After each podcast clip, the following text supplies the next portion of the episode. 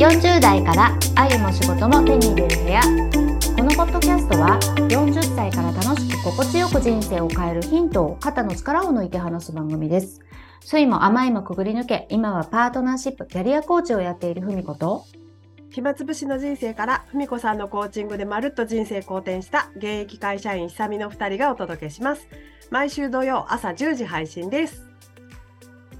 よろしくお願いします。よろしくお願いします13回目です13回目ですねはいえっと2023年も始まってもうねあの、なんかだんだんこう新年が板についてきたっていうタイミングですかね。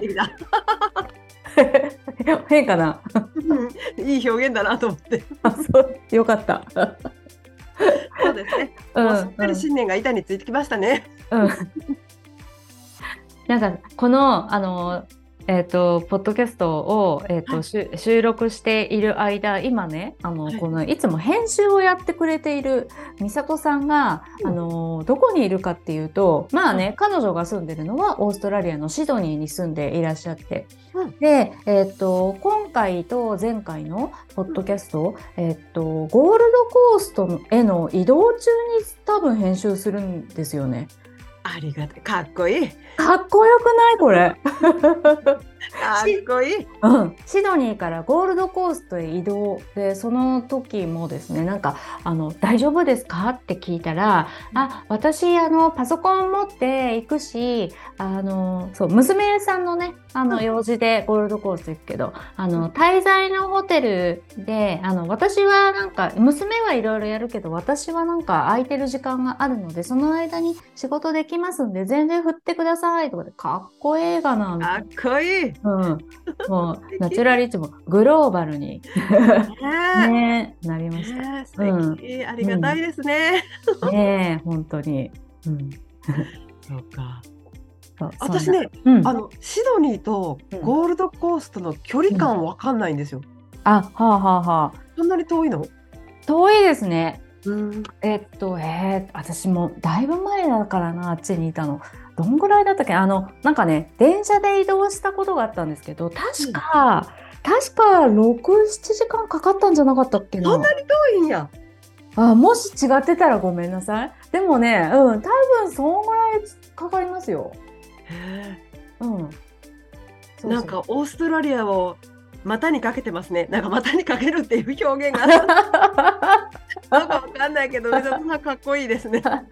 もうなんか今風の生き方ですね。ね。うん、パソコン持ってね。パソコン持ってね、日本のお仕事をあのオーストラリアでやってくださるっていう。ありがたいですね。はい、皆様あのリスナーの皆様もこのねあのポッドキャストにあのオーストラリアからの風を感じてください。今あちらは夏です。そうですね。はい、本当だ。はい。今回も編集よろしくお願いします。はい、よろしくお願いしますね、みさとさん。で、えっ、ー、と、今回、えー、お話ししたいことなんですけど、さっきね、ちょっとこれをね、収録する前に話してて、あのー、すみません、今日ね、ちょっと重いテーマになるかもしれない。うん。うん。あのー、ね、私、私の、えっ、とですね、すごく大切な方が、あのまあ、12月にお亡くなりになったんですよね。58歳でした。うん、若い。ね。で、えっ、ー、と、その方は、えー、私の直接の、あの知り合いとかっていうよりは私がいつもあのもう15年くらいお世話になっている方の、えーとご主人なので、まあ、間接的なあの関係なんですけどただあのすごく私はこの方にお世話になってあの本当に大事なすごくしんどい時すごくピンチな時悲しい時そして同時にあのとてもあの幸せになった好転したそういう、ね、あの節目節目の大事なタイミングですごくお世話になったり応援してくれたり祝福をかけてくれたりっていうね方だったので、うん、あのー、結構来てるんですよ。うん、うんうんで、えーと、その方の奥様に、えーと、今日会ってそれでなんかねあのどういう死に際だったのかとか、うん、うん、そのストーリーを聞いたりあのーまあそういうね、えっと、話をしてきたんですよね。うんで、うん、あのー本当にお世話になりましたって言ってさっき号泣してあの2人で。そんな時間を過ごしたばかりなので、うんうん、ちょっとですねあのーこのこと、うん。うん、話してみたいなっていうところかな。うん。うんうんうん、ね。いいですかね。また個人的な ところから入りますけれども。うんうん、あのまあその人うん。と、えっとのあの死っていうのも12月でしたしあの私の父のと母と,、えっと祖母の、えー命日も12月なんですよね。うん。うん。なのであのどうしてもやっぱりこの時期はあの何ですかねあのその人たちとのお別れのとこととかあとはその人一人一人の、えー、と人生についてとか私自身これからなんかその人たちから何を受け取ったかなみたいなそういうね深いことを考える機会がとても多いんですよね。うんうんうんうん。そっか。うん、なんかあのーでいつもあのこういう身近な人の死にね、えっと直面する時にいつも思うのってうんあのー何かに躊躇してるってすごいもったいないなっていうのをいつも思う。気づかされるんですよ。うんうん。うん、あのうん。なんかえーっと例えば私、まあ、こんだけ身近な人の死っていうのは、まあだね、中学生の時ぐらいにおじいちゃんが亡くなったっていうのはあったけどまだよく分からなかったしでもあの父が亡くなったのって結構あのかなり身近な人の死の初めてだったかな。あうん、でその時当時私はあの父に対する、えー、と自分自身のこう心のわだかまりが結構ありましてーうんあの最後まで本当に心を開いて話せぬままあの亡くなったんですよね。うんでうんなんか正直亡くなった瞬間ってそこまでそれに対して後悔とかあんまり感じてなかったんですよ。うんうんうん、ただやっぱり、えっと、だんだんだんだんあもういないんだな。もう話すことできないんだな。もう触ることとか見ることとか声を聞くこともないんだなっていうなんかこうあの物理的な存在がなくなっちゃったあとじわじわじわじわあなんかもっといろいろ聞いとけばよかったなとかあとはあの本当はもっと仲良くしたかったなとかあの言いたかったことなんかこう話してみたかったこと聞いてみたかったことっていうのがやっぱりあるんですよね。うん。うん、で同時に父もやりたかったこといっぱいあるだろうなっていうのを、うん、なんかすごい考える。うんうん。うん、あの仕事を退職したら、うん。えっ、となんか父はあの半えっ、とななんていうの？あのセミプロの半分カメラマンだったんで、かっこいい。あのなんかあの撮影旅行みたいのをずっとよそうやりたいやりたいって。うんうん。うん、でそれを退職したら思う存分やるんだとかそういうことを思ってたけどあの、えっと4月に退職っていう風になるその、えっと前の月の3月に、えっとがんが発覚してでそこから、えっと5月に手術してとかってもうがん闘病みたいな感じになっちゃったからやっぱりなんか思う存分できないままうんううんん、だったし母の時も母はもともとなんだろうあの遠慮するタイプ我慢するタイプ、うんうんうんうん、自分のことよりも人のことを優先。あと自分は後回しみたいなタイプだったから、うん、どんだけ楽しかったかなっていうのはやっぱり考えますようね。これで良かったのかなっていう、うん。うん、なんかでそういうのを考えたりするとうん。でまあ今回ねあの亡くなったその身近な方もまだ58歳うん。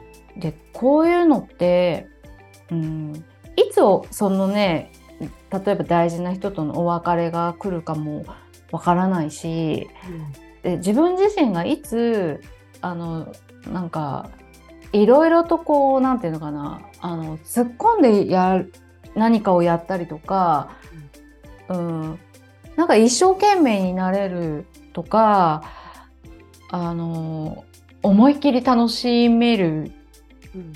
時間ってどのぐらいあとあるか、うん。ね、どういつそれが思うようにいかなくなるかなんて分かんない。ああそうか。うん。うん、うんだからすごく、うん、このですね最近あの富に本当にあのなんか、えーなんかこれやりたいけどどうしようかなーって躊躇してるとかうんなんかこうあの品定めとかなんか、あのリサーチばっかり時間かけちゃうとか、うんうん、そうやって準備ばっかりしたり躊躇して動けないっていうところに時間を費やすのって本当この年になると余計もったいないなと思っていて、あそうですよね。うん、なんかねうん。そんなことをひしひしと、はい、感じております。なんかずっと私ばっかり喋っててうん。ごめんなさいね。うん。いやあの人が亡くなるってあの本当に悲しいことだけどそういう自分の生き方をこう振り返らせてくれるっていうか気づかせてくれますよね。うん。なんか、ね。うん。え、うん、なんうかん。そうなんですよね。ねあのー父も、えーと結構まあね写真やったり好きなことはやっていましたけど、うんうん、やっぱりなんか一番美味しいところを仕事が終わったら仕事が終わったらうん。なんかそうやって後回しにして結局できなかった。うん。うん、あなんかなんていうのかな。あのある意味あのもっとわがままに自分にわがままになっていいんじゃないかなっていう気がしていて。うん。やりたいことがあったらどうやったらできるのかなとか、うん。うん、なんか例えば恋愛したいんだったら、やろうよとか、うん。うん。うん、そうそれがうまくできないなって落ち込んで、ね、落ち込む時あるかもしれないけど、うんうん、じゃあうまくいくためにはどうしたらいいんだろうってちょっと本気で自分にの人生にコミットしてみようじゃないかっていう、うん、うん。うん、なんかねそれを今現在私大変なんかこの自分の心の中にふふふふふつと。そうかそうか。そうか、うん、うん、自分もそうだしお伝えしたいなって思ってるかな。そうですね、うん。私もあの文子さんのうんこちらリッチを受講するうん数ヶ月前にうんあのいとこのお姉ちゃんを亡くしてるんですよね。うんおっしゃってちょうどましね。今の私と同い年かな。ぐらい、40代後半でしたね。うんうんうんうん。でね、あ私喋って大丈夫ですか？あ、プリーズ。あの私ねあのお葬式に参列してうん。あのお姉ちゃんはねお商売をされてて美容室をされてたからうん。たくさんお客様とかうん。こう地域の方がね参列に参加してくださったんですね。うん。こういろんな方がこう最後来てくださってで私は親族として参加してて参加っていうのかな参列してて自分のお葬式どうなんだろうって振り返った時にうん。私友達おおらんし おらんっていうか友達はで地元の限られた友人だけだしうん。なんか恋人がいるわけでもなく、うん。こ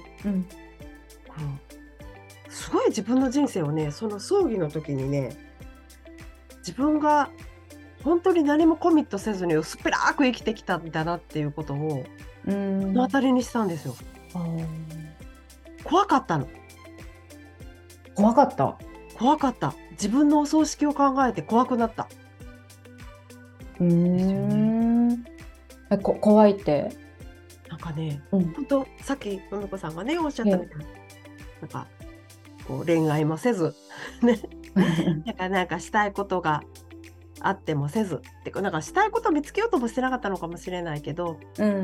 本当にこう職場と家と往復で何にもコミットせずどこにも所属せず、まあ、会社というもの以外所属せずなんかねやる気のない人生だったなっていうかね。やる気がないっていうかなんか無気力っていういうのかなうん。無気力え、もうちょっと教えて。なんかうん。彼氏がしたいとかあ欲しいとかってうん。婚活とか言うでしょ？ああ、えよくねこの番組でも話題になるけど、えはい。私特に婚活しようとも思ってなかったんですよねうん、うん、うん、面倒くさいと思ってたから恋愛なんて面倒くさいと思ってたから、うん。うん。でなんかこう人と関わるのが面倒くさいと思ってたんですねうーん。で自分のじ人生っていうか自分の生活はうん。何でも思い通りになるからうん一。人でうん。だからちゃんと完結できるでしょ？そうだね。でもう仕事だって十分できてるしうん、うん。だからなんか犯されたくないみたいな変なうん、考うん。えがあって、そうか、そうか。あの、この今、こう、回っているこの私の生活を変えたくないみたいな。そうそうそううん。それを崩されたくないみたいな感じ。そうそうそう、うん、うん。あの超幸せかと言われればはい。そうでもないかもしれんが、はいま。あ不幸ではないと思ってええええええわかります、その感覚。うん。だからなんかそれになんか今思えばそれで完結してるから、うんそのもっと広い世界わ分かんなかったっていうのかな？うーん、知らなかった。知らなかったからなんかこれでこう満足してたし、うん。でもその姉ちゃんのうん。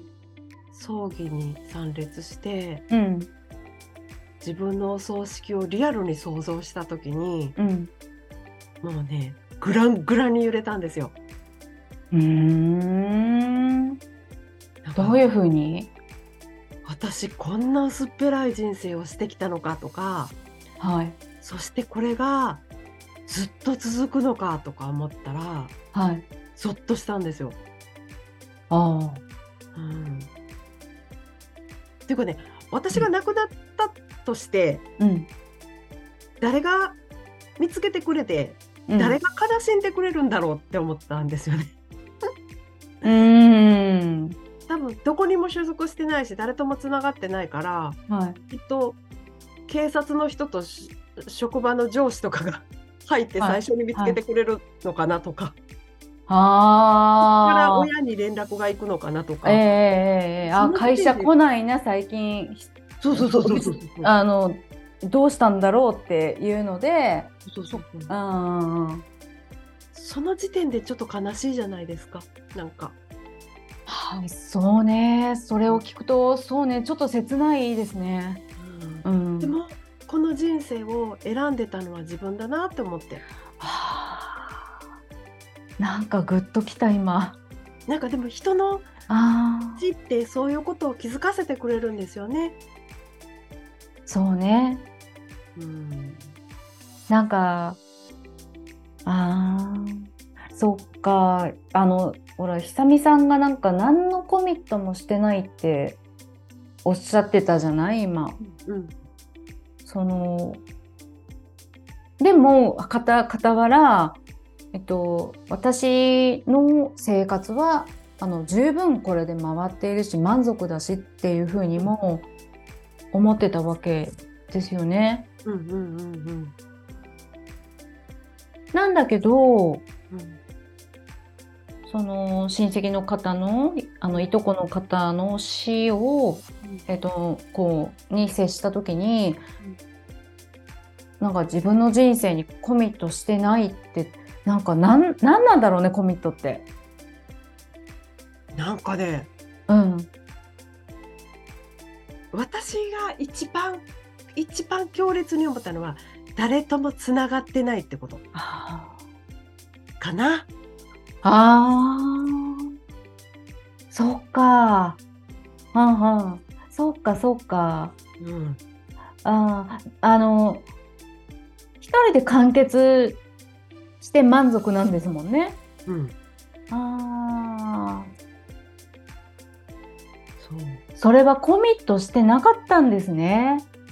そうなるほど。面倒くさいで切っていた。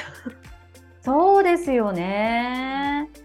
面倒くさい面倒くさいで切ってたのがもう元凶でしたね。あそうの場合ね。そうね。でも確かかに人とつつながらないと面倒くさくはないですよね。うんうんうんうん人とつながっていくと確かに自分の全て思い通りになるわけじゃないあの何か人のために自分の時間を割かなきゃいけないとかあのちょっと自分の今までのあのなんかルーティンを調整しなきゃいけないとか何かしらこうねえっと崩れてはきますもんね。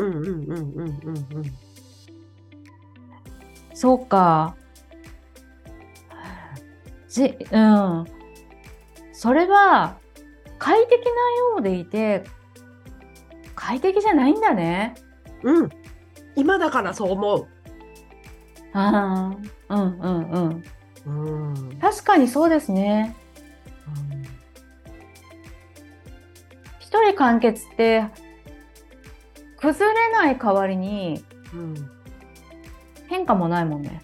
うんそうそうそうそう薄い薄いし。え うんえ。うなんん。か喜怒哀楽のうん。すべての感情がうん。うん。さざ波みたいだった。ああ、ああ、がっつりこううん。がっつり感情もうん。っていうかな。うん。なんかその波を立てたくないから一人でいるんですもんね。あ、そうか。うん、そうそうそうそうそうそう。うん。で、確かにね、うん。望んでるようでつまんない。本当ですね。いや、それはそうだわ。うんうん。で、きっとこれ、えっと、最初のうちはいいかもしれないですけど、このなんか、あの、一人完結で誰にも邪魔されなくって楽で、うん。うん、あの、そういう状態が長くなればなるほどうん、それは楽なんだけど、退屈になるよね。退屈っていうかそうですよね。なんか自分ではなんかもう退屈だとも思ってないんだろうけどうん。なんか本当そのお姉ちゃんの死っていうのを目の当たりにして、うん。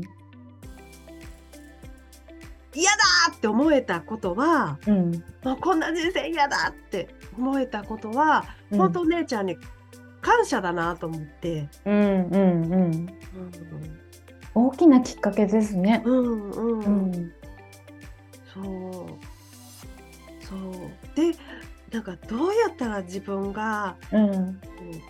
自分自身をこう幸せになるそのうんエネルギーをわ沸かせるられるかとかうん。うん。なんかそういうのにもがいてもがいてうん。でももう嫌だ嫌だもうこのままだったら嫌やっていうので、うん。私は運よくナチュラリッチというものに富子さんのねコーチングをなんかご縁で見つけてうん。そっからねうん。こう自分の内側をうん。見ていってうん。なんかもうあの頃の自分とはもう想像つかんぐらい毎日あの喜怒哀楽の幅がボリュームたっぷりな毎日になってきたから、うんもう本当人の死ってそういうことに気づかせてもらえますよね。うん身近な方がね、うん身近な大切な方が亡くなるってね。うんうんなんかこううん生きるっていうことにこうもっと躍動していこうみたいな気持ちになりますね。なるなるなるなった。うん。うん、でもさ今話してて分かってきたんですけどうん幸せってあの喜怒哀楽がしっかりあることなんだね。そうですよね。うん、なんか私これ好きとかねうんうんそうね。でもってね。うんその代わ楽しいっていうこともあるけどでもそれも含めてうんあのちゃんと感じていくっていうのってうん幸せなんですね。うん。そう。そうですよね。うん、心が動くって大事ですよね。ねえ大事ですよね。それでなんかもう一つ今話してて分かったのって、うんえっと、自分の人生にコミットするってあのコミットって、うんその大きな意味ってあの人と関わることを諦めないってことなんだなって思いました。うん本当ですよね。うんああ、本当ですよね。なんか私全然今付き合う人のうん、量と質が違う。あどういうふうに違います？まず恋愛をした。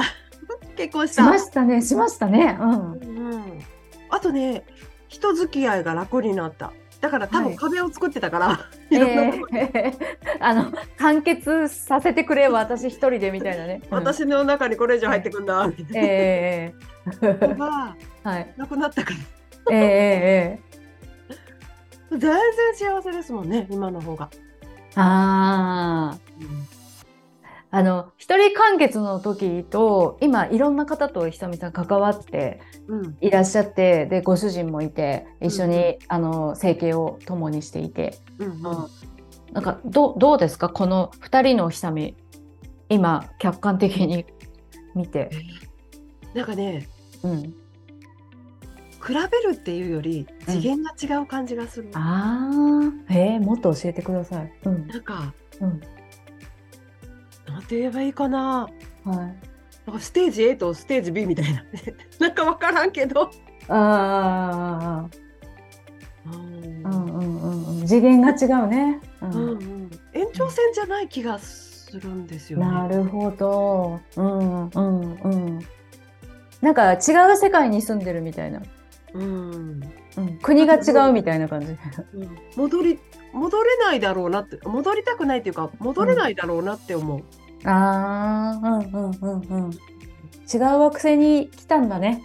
あああやったー。うんえー。うんえだからなんかあのーまあ自分もかつてすごくなんかやっぱりあの壁を作ってうんうん。私のやり方を犯すな系だったからああのそうなんや。うん。そうそうですね。あのすごく久美さんのお話もとてもこう響いてきたんですけど、うん。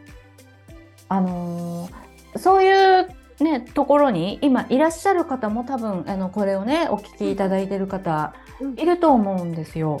うんうん。うん、であのなんだろうな。まああの私のところにご相談いただく方たちはあのやっぱりパートナーが欲しいとかうん。パートナーシップをもっと幸せにしていきたいんだけどどうしたらいいかわかんないとか。あとはなんか、うん、自分がもっと心を沸かせて、うん。あの打ち込めるような仕事なり、うん。あの何かうん。やっていきたい。そういうことであの自分の時間使いたいんだけど、うん。っていうご相談とかねいろいろあってで、うん。あのなんだろうな。ただ思ってるんだけど今の自分の生活だったりとかあの何かリズムを変えていくことへのあの恐れ？うんうんうんうん。躊躇、うん。の気持ちを持っていてこのなんかあの狭間でうんうんって。あーうんうんううんんうん。あのあの半分はなんか行きたいそっちのね方に行きたいんだけどうんうん。でもなんか今のこれも捨てられないとかうんうんうん変わるのが怖いとか自信がないとか。うんうん。なんかそこであのどっちにも行けないっていううんうんうん風になっている方、うん。うん。あのうん、いらっしゃるしあのそれが別に悪ではないんですけどただえっとねそこはもう決めなん決めるしかないんだよね。あうん、あのできるかどうかっていうふうに考えてできるかどうか分かんないからいけないっていうのってあの一生いけないんだよ。ーなるほど。うんううんん、できるかどうかってできるっていうのが分かってからじゃあ初めて行きますっていうのって全然心動いてないから、うんうん。うん、頭で考えている世界でうん。あの気持ちが全然こうそこに乗っていかないからうんうんやっぱりなんかできるって分かってからやってみますっていうのってやらないんだよね。やらないね。うん、うん。そう。うん、でなんかそこあのね立ち止まってる気持ちも本当になんかよくわかるし怖いのもわかるんですけどなんか怖くないからやってみるって全然幸せにならないんですよ。そうか。うんうんうんううん。ん、それってなんかあのなんだろうもうよ予定調和の範囲でしかないから。そうですね。簡潔ですね。分かってる私のような。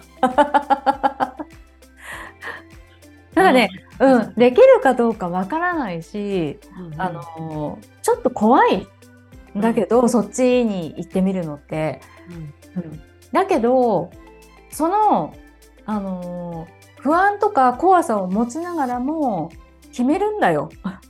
そうか。決め。だってそうですよね。決めんとね。うん、うんそうそうなんですよ。なんか本当にあの、うん幸せなパートナーシップを築きたいって思うんだったら、できるかどうかわからないしこの年だからとかっていろいろ出てくるんだけどでもそれのなんかモヤモヤ持ちながらもそっちに行きたい行くって決めるんだよね。そうだ。私決めたわ。ねそうでしょ？久3まで話しましたね。々うんね3まで決めたら叶うっていうやつ話あぜひ聞いてください皆さん。聞いてくだあさい。の第3話ね。うんひみさんがねどうやって恋愛にモードになったかを あの分かると。最後まであの手こずってた恋愛を。うん、ねなんか最後まで「そっかあいやちょっと」って言ってたやつをねうんなんか すごい今日超なんか力入ってんね どど真剣に語ってるなっていうのはちょっと それだけで思いもあるし。うん。うん。だから決めたらできるのよ。ううん。ん。だってうん。そうなのそうなの。決めたからって、うん、全部がスルスルってスムーズにうまくいくとは限らないよ全然。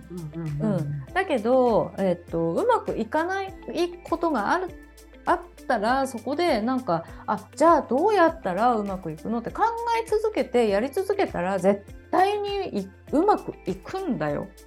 なるほど。うん、でそれをねうん。諦めないでほしいなって思います。なるほど。うんうん今日の話、うん、いろんな人に聞いてもらいたいですね。なんか毎回言ってるけど。ねえなんか今更だけど恥ずかしくなってきた。え、なんで？なんかめっちゃ今日テンション高く語ってんな、響く響く、刺さる刺さる。そう？ありがとうございます。うん。振り返る。振り返るよ。うん。まあなんかねあの、そうた楽しくやりましょうよ人生。あの、うん、えっとね前回言ったけどあの全部遊びです。そうかこ。んなど真剣にさ、ど真剣にコミットしようよとかって言ってるけどでも これってあの遊びなんですよコミットも。うんうんうんうんうんうんうんそうですね。うんあのほんまあのなんかはいやってみようみたいなね。なんかちょっとやってみようみたいな。うん、そうだよそうだよ本当体験するために生まれてきてるからうん。うん体験しないで、うん、止まってるのはすごくあのもったいない時間の使い方だなって思いますよね。そうかなるほどな。うんまあね、自分にも今言ってますけどね私こんな風に言ってても私もやっぱり躊躇することだってあるしあの、うん、怖くってあのあ先延ばしにしちゃうこともまあまあありますんで私自身にも今言っております。そうか。うんうんまあ言ってもまだ新年ですしね。あのこれやってみようみたいなのをこう誓いを立てるのにはいい時期かもしれませんしね。うん、いやそうですよね。うんうんうん。本当本当あの今年じゃあ今までちょっとあの先延ばしにしてたこれにコミットします。ちょっとなんか決めてみます。やってみますっていうのをね、えっとうんぜひなんかあの簡単なことでもいいですから。あの持っていただけるととても私も嬉しいです。嬉しいです。なんか教えていただきたいです。うんうん。あ本当あのぜひコメント寄せてください。ね。うん。なんか私一人でなんか人生にコミットしようよって 諦めるなよみたいなちょっとなんかスポコンみたいで恥ずかしいんでなんかぜひ リアクションを リアクションをください。リアクション欲しいですね。欲しいですね。はい、はいうんうんうんよろしくお願いします。よろしくお願いします。久々の今日の話も本当に私にも響きました。ありがとうございます。話してくれて。あ、あでもあ姉ちゃんも喜んでくれてます。そしたら。うん、ねえもうね先に亡くなった方の分まで私たち生きている、うんうん人たちが、うん、楽しもうじゃないですかせっかくの地球ですし。うん はい、というわけで、はとい、いうわけで今日もありがとうございました。ありがとうございました。はい。はい。この番組では私たちに聞いてみたいこと、お悩み相談などお待ちしております。番組の感想もお寄せいただけたら嬉しいです。概要欄にあるメールフォームからお気軽にご投稿ください。よろしくお願いします。はい、よろしくお願いします。